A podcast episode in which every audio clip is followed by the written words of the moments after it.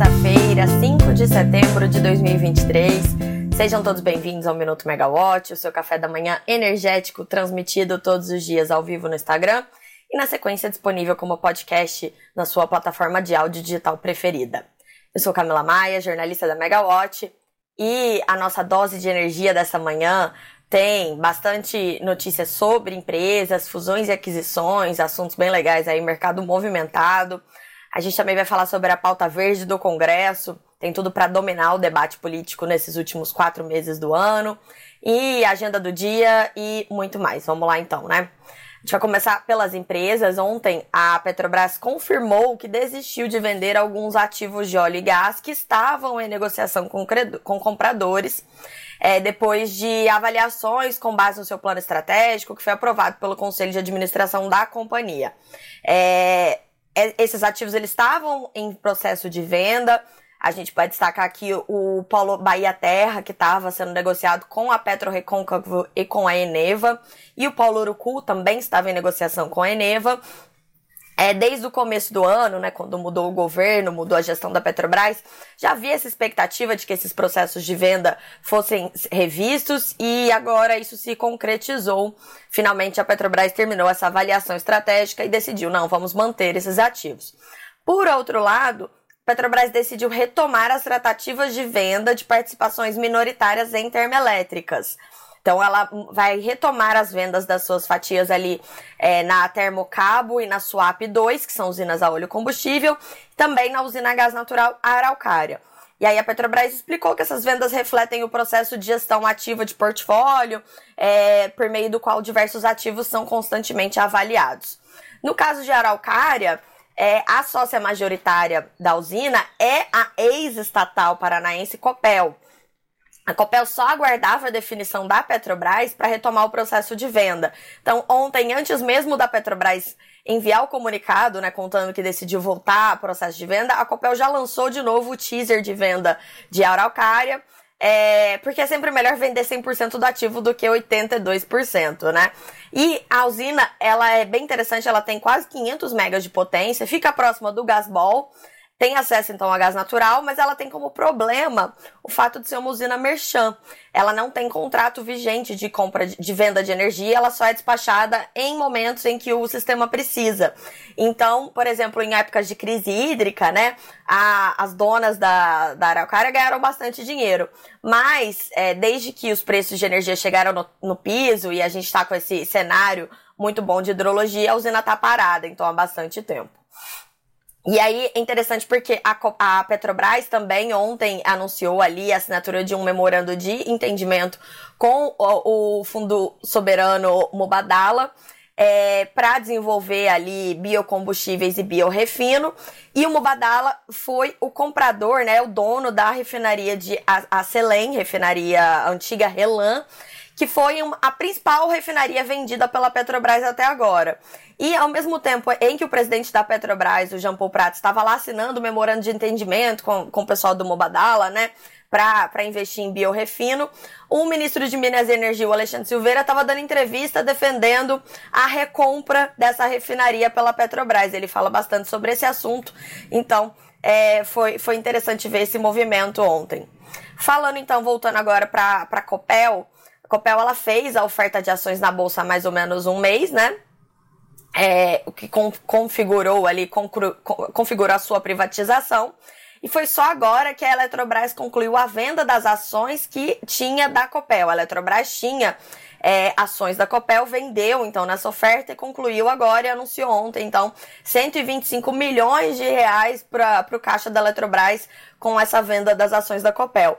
É interessante porque a Eletrobras fez a capitalização e foi privatizada no ano passado. A Copel seguiu os mesmos passos, no, obviamente numa velocidade muito mais rápida, né? Ela lançou o processo de privatização no final do ano passado e já concluiu, foi menos de um ano.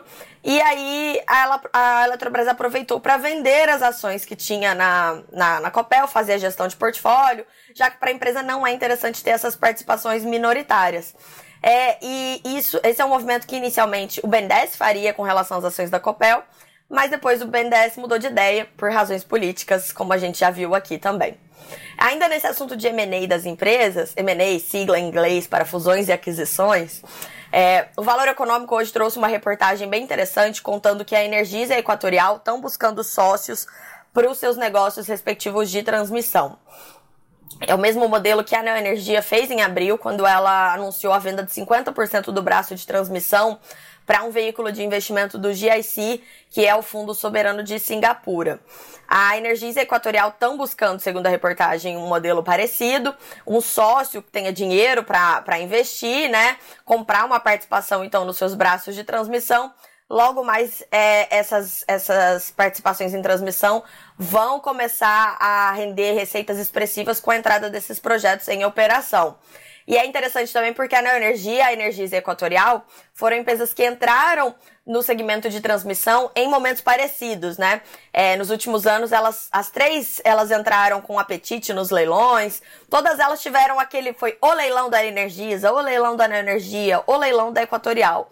É, leilões na qual elas tiveram bastante destaque, levaram bastante vários lotes. E as três também são reconhecidas pela atuação forte no segmento de distribuição de energia.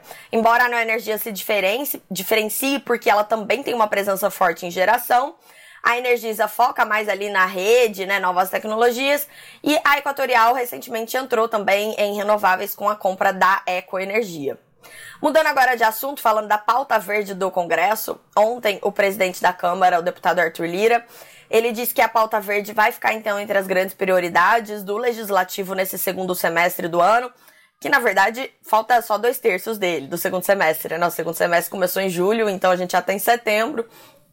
Mas o Lira disse que é, em um acordo ali com lideranças da casa, existe um planejamento para dar andamento a deliberações de matérias relacionadas à economia sustentável. E aí ele destacou três temas: a questão do mercado de carbono, a exportação de biocombustíveis para outros países e discussões sobre incentivos à produção de energia limpa e marcos regulatórios. É, semana passada a gente já teve uma boa notícia nesse sentido. Foi aprovado no Senado o projeto de lei que cria um marco legal para captura, uso e armazenamento de carbono. E agora esse projeto ainda vai para a Câmara, mas tem outros assuntos muito relevantes pendentes de avaliação no Congresso. A gente destaca aqui a própria regulamentação do mercado de, de créditos de carbono, a questão do hidrogênio verde, a geração eólica offshore, sem falar, é claro, na modernização do setor elétrico brasileiro. A gente tem ali é, parado, sem tramitar, o projeto de lei 414, o famoso PL 414. É, e esse projeto ele é tido como essencial para que todo é, o arcabouço legal em debate ele seja custeado de forma igualitária e eficiente, sem aumentar distorções aí no custo de energia no Brasil. É, os biocombustíveis também devem ter um espaço bem grande nessa pauta do Congresso e nas políticas do governo. O governo está preparando o programa Combustível do Futuro, que deve ser lançado em breve para ajudar a impulsionar aí novos combustíveis sustentáveis, como o SAF, combustível sustentável de aviação, e o HVO, que é o diesel verde. A Frente Parlamentar Mista do Biodiesel também lançou um plano decenal na Câmara com estratégias para estimular a expansão do combustível no Brasil, é, segundo o portal IPBR. E outra novidade no Congresso foi a aprovação pela Comissão de Desenvolvimento Urbano da Câmara do projeto de lei 2156 de 2021, que visa estimular o uso de veículos elétricos. Falando então em renováveis, hoje o ministro de Minas e Energia, Alexandre Silveira, gosta muito do tema de renováveis, né? Ele sempre fala que o Brasil é o celeiro de renováveis do mundo. Silveira hoje tem agenda pública, ontem ele não tinha, mas hoje ele tem agenda e é, tem um peso forte de renováveis. Ele primeiro vai ter uma reunião ali então com o Newton Duarte, que é o presidente da COGEN, Associação da Indústria de Cogeração de Energia. Depois ele se reúne com a presidente da GE no Brasil, a Viveca Caetila. E, por fim, ele tem uma reunião com líderes do Instituto Nacional de Energia Limpa, o INEL, é, para discutir projetos de geração solar fotovoltaica. E segundo as informações da agenda, além dos membros do Ministério das lideranças da, do INEL, também vão participar dessa reunião é, executivos de diversas empresas que atuam é, na fonte solar fotovoltaica, como a Enel Green Power, a Atlas Renewable, a Canadian Solar e a Rio Alto. Hoje é terça-feira, dia de reunião da diretoria da ANEL, então, como sempre, a gente tem várias pautas para acompanhar aqui para vocês. É, a gente tem as aberturas de consultas públicas para discussão das propostas de, de revisão tarifária periódica da Energisa Acre e da Energisa Rondônia e o resultado da consulta pública 5 de 2021, que tratou do que, que, discutiu o tratamento a ser dado pelas distribuidoras aos créditos tributários decorrentes dos processos que, que, que tratam da exclusão do ICMS da base de cálculo do PIS e COFINS. É, o processo mais esperado de hoje era relacionado ao constrain off de usinas de geração solar fotovoltaica, foi retirado da pauta. Lembramos, o constrain off é quando é, há uma redução da energia demandada do gerador por conta de uma ocorrência na rede de origem externa não relacionada à usina. Por exemplo, uma usina eólica ou solar, ela deixa de gerar não porque ela está sem sol ou sem vento, mas por uma solicitação do ONS, é, que precisa que ela pare de gerar por algum motivo. É, e aí ela deixa de essa usina deixa de receber uma receita pela venda de energia ela é recompensada ali no constrain off, uma forma de ressarcir esse, esse gerador. Então, é, é a regra para eólica, ela já está vigente, já está consolidada, para solar ainda está sendo debatida. E agora é a vez de consolidar, então, como é que funciona isso para solar. É uma pauta muito polêmica, os geradores sempre querem receber mais, a ANEL sempre quer pagar menos, mas o processo não vai ser mais discutido hoje. Falando em ANEL, então, para a gente fechar o nosso boletim, é, a ANEL faz parte de, de uma, é uma. É uma parte importante de uma reportagem que a gente publicou agora nessa manhã, na, no site da Megawatt. É, contando ali que a Abracel, a Associação Brasileira de Comercializadores de Energia Elétrica, está é, tá tentando melhorar a informação disponibilizada para os processos de migração de novos consumidores ao mercado livre. É, a Abracel ela fez, então, ela lançou, ela criou um canal que chama Fale Aqui, para seus associados poderem fazer reclamações é, referentes aos processos de migração de consumidores para o Mercado Livre. E aí, em 30 dias, a Bracel recebeu 148 reclamações, 90% delas referentes às distribuidoras, a problemas com as distribuidoras nesses processos de migração de consumidores livres. O restante das reclamações está dividido ali entre a CCE, né, que a Câmara de Comercialização de Energia Elétrica faz toda a questão, a operação do, do mercado de energia, e o Bradesco, que é o banco custodiante dessas operações. Agora, a maior parte re realmente se refere às distribuidoras e principalmente são referentes a atrasos em processo, descumprimentos de prazo, problemas de comunicação e exigências desnecessárias pelas distribuidoras.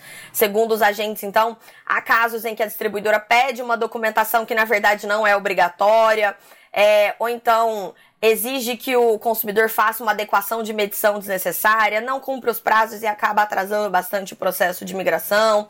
E, e por que, que a Bracel fez esse, esse, esse levantamento agora? Não levantamento, né? Abriu esse canal direto para receber esse tipo de, de reclamação. Porque a gente está num processo de abertura do mercado, o número de consumidores está crescendo cada vez mais, então a tendência é que esse tipo de, de reclamação cresça mesmo, né? Até de forma proporcional ao mercado. Lembrando que o mercado em quatro anos ele mais do que dobrou, então é uma diferença muito grande mesmo. E a Bracel pretende fazer uma cartilha junto da Abrad, que é a Associação dos Distribuidores de Energia, e da própria ANEL, para esclarecer as regras, mostrar o que, que pode ou não ser requisitado pela distribuidora no momento da migração. Esse número de reclamações, 148, nesse universo de mais de 3 mil clientes que migraram no começo do ano, é um número relativamente pequeno. E aí eu conversei com o Rodrigo Ferreira, o presidente da Bracel, e ele explicou que, na verdade, esse é um número subestimado. Eles usaram mais como uma amostra até, porque é, para aceitar as denúncias era necessário que fossem apresentados casos concretos, nome e sobrenome, ou seja, que a comercializadora associada da Bracel mostrasse onde o problema estava acontecendo, qual o consumidor impactado, exatamente com todos os dados. E aí muitos, muitas comercializadoras e principalmente os consumidores não querem avançar com a formalização dessas queixas, até por medo de receio de conflito com a distribuidora local. E por isso que até na própria ANEL, a ANEL diz que só tem uma reclamação registrada né, é, nessa linha. A Bracel já teve 148, mas ainda assim eles consideram que o número real de problemas seja muito maior. É, e aí a, a Bracel quer fazer esse trabalho já se preparando para esses problemas futuros, para também ajudar a melhorar ali né, a agilidade do mercado e evitar que problemas mais sérios aconteçam, como, por exemplo, uma, parte, uma parcela bem minoritária das reclamações que, que a associação recebeu, que se refere a potenciais abusos de poder pelas distribuidoras. É, são relatos em que a comercializadora do grupo da distribuidora local usou de forma errada, né, o acesso aos dados desse cliente que ele tinha por meio da distribuidora. Por exemplo, oferecendo condições vantajosas, falando comigo, você migra mais rápido. Isso é o que está na, na, nas denúncias que, que a associação recebeu dos clientes. É, e aí, o que, que a Abracel recomendou aos seus associados nesse caso? É, formalizem as queixas para a justiça, porque isso é contra a lei, mas não tem nada que a gente possa fazer. No caso, a associação não pode ir lá e fazer a denúncia em nome do comercializador. Cabe ao comercializador lidar com isso, ao cliente, né, ao próprio consumidor lidar com isso. Então, todo esse processo de educação do, do, do consumidor e da comercializadora também está sendo feito com esse intuito, né, de evitar que sejam registrados alguns abusos de poder. E é interessante que é, a, os números ali, se vocês acessarem o site da Megawatt, a reportagem tá lá, tá bem completa. Não existe concentração de queixas em uma distribuidora ou outra. A Bracel nem botou os nomes das distribuidoras, né? Mas ela colocou ali a divisão por estados e, e tá, tá bem distribuído pelos estados do Brasil, pelas regiões do Brasil, de forma proporcional ao número de consumidores. Então, isso mostra que não é uma questão, assim, uma empresa ou outra, né, agindo de má fé, e mais uma questão mesmo de, de falta de conhecimento, de falta de informação. A gente sabe que esse é um problema muito sério no nosso setor, setor bastante complexo, é por isso que a Megawatt está aqui também para ajudar trabalhando nisso, né? Então, é, encerro o nosso boletim convidando vocês a acessarem o nosso site Além dessa reportagem da Bracel, tem várias outras matérias interessantes que estão saindo por lá agora de manhã. E ao longo do dia, obviamente, a gente vai estar acompanhando tudo para contar para vocês. Eu fico por aqui. Uma ótima terça-feira a todos e até amanhã. Tchau, tchau, gente.